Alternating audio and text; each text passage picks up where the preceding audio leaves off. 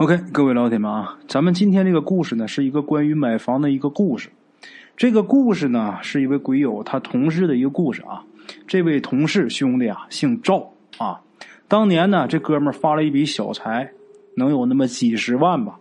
正好当时呢，也处着一个女朋友，两个人呢，也到了谈婚论嫁的地步啊。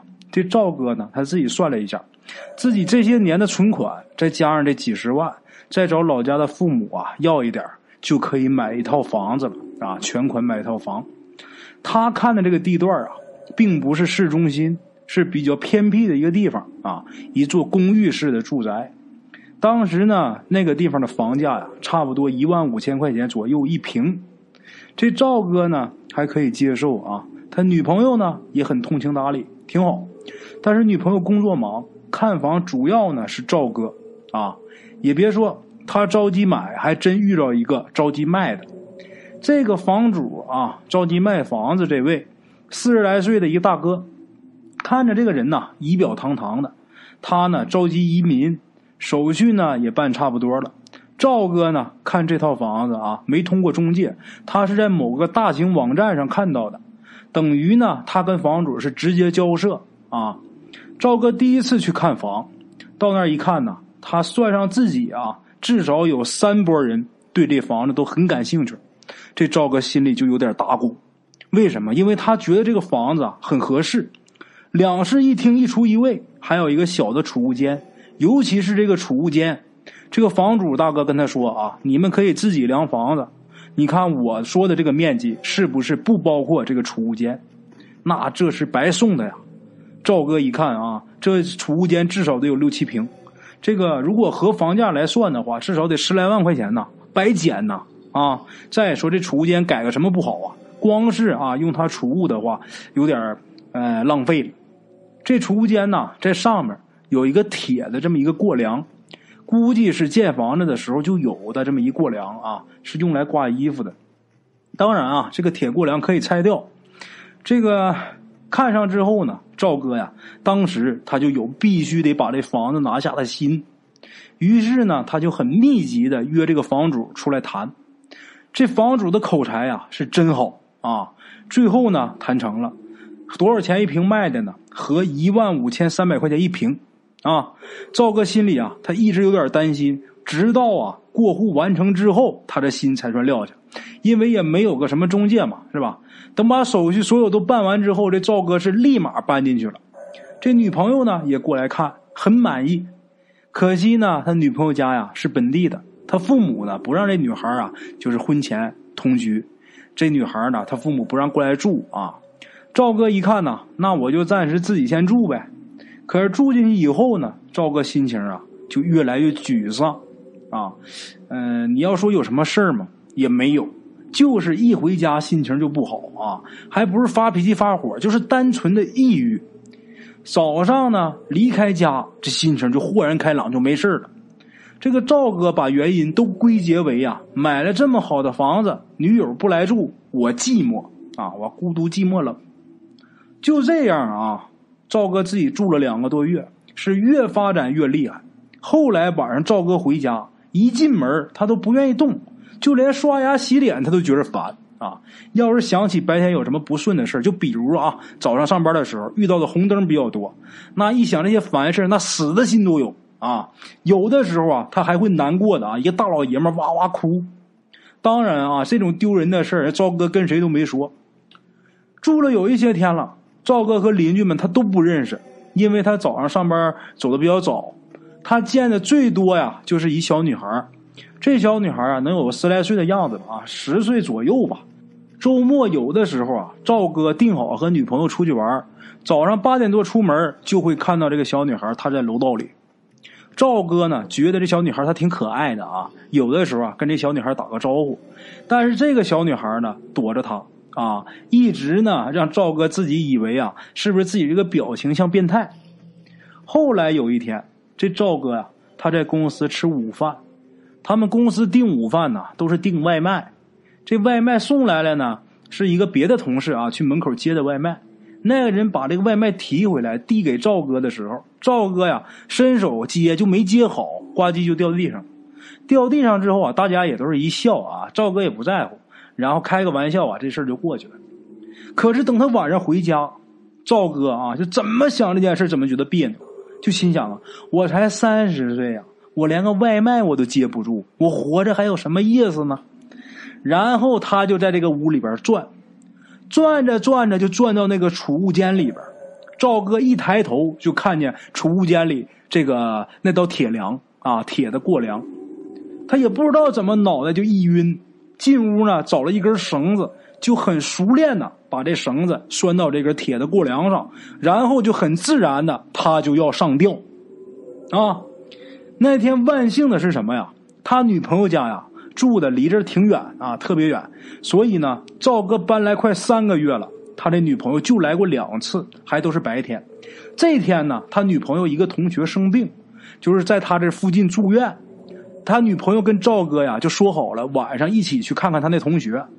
等到了这个赵哥家楼下，就记不清他家这房子在哪儿了，就给赵哥打电话。电话这一响，就把快要上吊这个赵哥给惊醒了啊！两个人走在路上，赵哥呢就把刚才的事啊跟女朋友给说了。他女朋友听完之后很害怕，强烈要求赵哥呀，你换个地方住。赵哥其实他也心虚啊，嘴硬了几句之后，然后就顺坡下驴就答应了。他呢，从那天开始啊，他就去他朋友家借住，到人家那儿啊，这心情抑郁的这个问题完全好了啊。这时候赵哥就更认为啊，这房子有问题啊，于是他就想拍个图发到网上去问问。周末呢，他回去了。下了电梯之后，他又看到那个小女孩了，心中一动啊，赵哥就想，这孩子在这住啊，他必然知道这个房子有什么毛病，所以呢，他就过去想问问这小女孩，跟这小女孩攀谈攀谈啊。这次呢，小姑娘不理他，他就在后边追着问。赵哥以为最坏的结果就是小孩怕他是坏人呗，跑了呗。他没想到的，赵哥这一追问，这小女孩啊吓哭了。啊，怎么回事啊？原来呀，卖他房子那个大哥，就是这个小女孩的亲爹。卖房子那大哥出轨了，然后逼着自己媳妇离婚。这个女方呢想不开，就在家里边上吊自杀了，就在那个储物间那个铁的过梁那儿。这小孩他爸也不管这小女孩，现在啊是这小女孩的姥姥姥爷带着。这小女孩啊想他妈。小孩懂事啊，就怕跟老人说呀，老人也难过。每周末呢，就说自己呀在这个学校补课，然后这小女孩就每个周末偷偷的跑回自己这个原来这个家啊，跑这儿来了，就回忆一下啊，他们曾经这一家人。这小女孩挺懂事啊。赵哥呀，后来知道这个事就觉得这小女孩啊挺可怜的。可是呢，转念一想，哎呀，我先可怜可怜我自己吧。这是凶宅呀，以后怎么住啊？啊，打那以后啊，他还真的不敢住了。现在呢，这房子还空着呢啊，在中介挂着卖，一直没卖出去。后来赵哥跟他女朋友到结婚的时候啊，他这个岳父岳母啊倒是很不错，就跟赵哥说呀，以后像这种大资金的买卖啊，可得谨慎了。他俩结婚呢，他岳父岳母给掏了个首付，他俩又买了一套房子啊。这是咱们今天这个故事，故事是讲完了，在后面也想给咱们各位老铁啊普及一下这个关于凶宅这个知识。一般呢，像有些好朋友遇到这种情况，在不知情的情况下买到凶宅了怎么办？也有很多鬼友啊，也给我发私信也问我。其实你买到凶宅啊，并不可怕。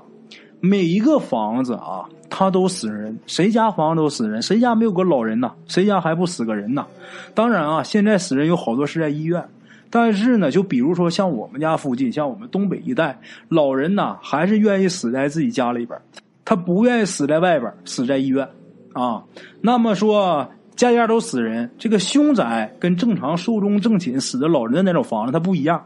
凶宅呀，一般都是横死的啊，在家里边上吊的、喝药的、割腕的这种的啊，死在家里边的。像这种凶宅的话，你怎么处理呢？有很多种方法。其实最简单的啊，也是最普遍的，就是什么呢？找人来，比如说呀，像我们这儿 有这个，你说他是道士也不是道士，你说他是出马仙也不是出马仙他就是啊会一点这方面的东西，来了之后在屋里边摇铃，这叫净宅啊。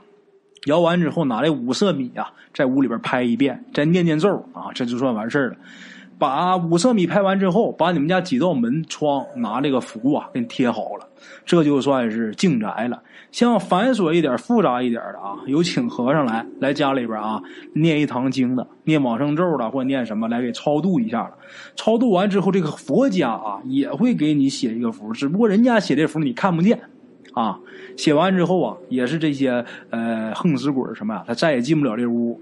这也是一种，还有啊，家里边请这个佛像，请这个关老爷像，请这个呃道家这些仙师啊，什么在家里边镇宅的也有。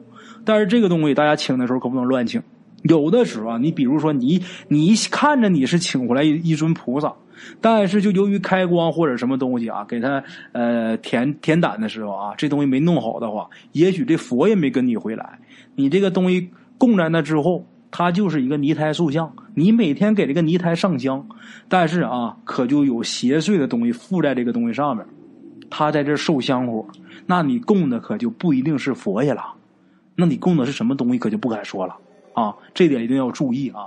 还有什么呢？在屋里边放鞭炮的啊，拿这个或杀公鸡，公鸡杀完之后把这鸡血接出来之后啊，拿这鸡血在屋里边抡，抡完之后啊，在屋里边放一挂鞭炮。啊，就那个呃，多少响的那个大地红，崩完之后了，然后咔咔咔，这几道门求来的符啊，门窗都贴上，这也是净宅的一种。